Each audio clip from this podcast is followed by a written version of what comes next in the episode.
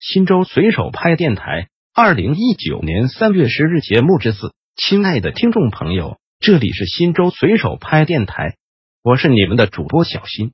下面就由我给大家播报新州随手拍节目。您也可以关注新州随手拍微信公众号 pp 零三四零零零，或者进入新州随手拍官网 www 点零三四零零零点 gov 点 cn 反映问题，互动交流。新州有哪些可以合法摆地摊的地方？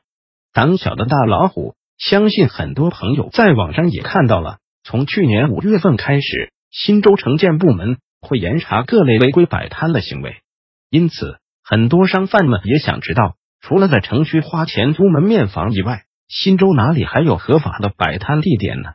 其实，在出台相关规定之前，咱们的城建部门在城区就设立了多处便民市场，所以。那些流动商贩们可以早上去那些便民市场做零售，而且每天人流量也是很大的。这些摊贩们只需要缴纳低额管理费，就可以进入便民市场来摆摊零售。对于城建部门要严查违规摆摊行为的做法，我个人还是比较支持的。毕竟现在城市的环境建设离不开城建部门的努力，而且流动摊贩给道路交通和市容市貌也造成了很大的影响。就拿以前来说，很多在学校附近摆摊的商贩给道路造成了拥堵，很容易发生交通事故。而出台这项规定之后，大街上的流动摊贩变少，道路的安全与市容市貌也变得好了很多。所以今年夏季，大家千万不要在大街上随意摆摊，一定要选在合法的区域进行。因风，我们的城市在不断的发展，所以也有了越来越多的宽阔。而又整洁的街道，也少了很多人能够摆摊的地方。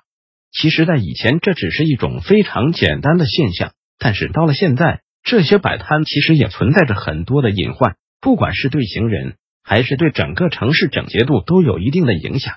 但是如果没有这些摆摊，对于很多人来说，尤其是一些新州的市民，就少了很多自己能够买到自己想要的东西的地方。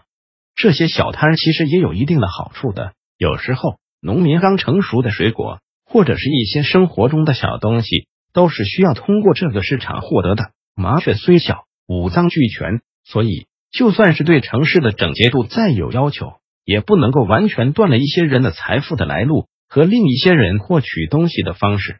地摊的投入非常的小，所以也能够把这些人们都集中在一起。当然，新州也有很多这样的便民市场，这是很常见的。尤其是在一些居民区旁边，肯定也有这样的便民超市的，所以完全不用担心。新州随手拍电台本条节目已播送完毕，感谢您的收听，再见。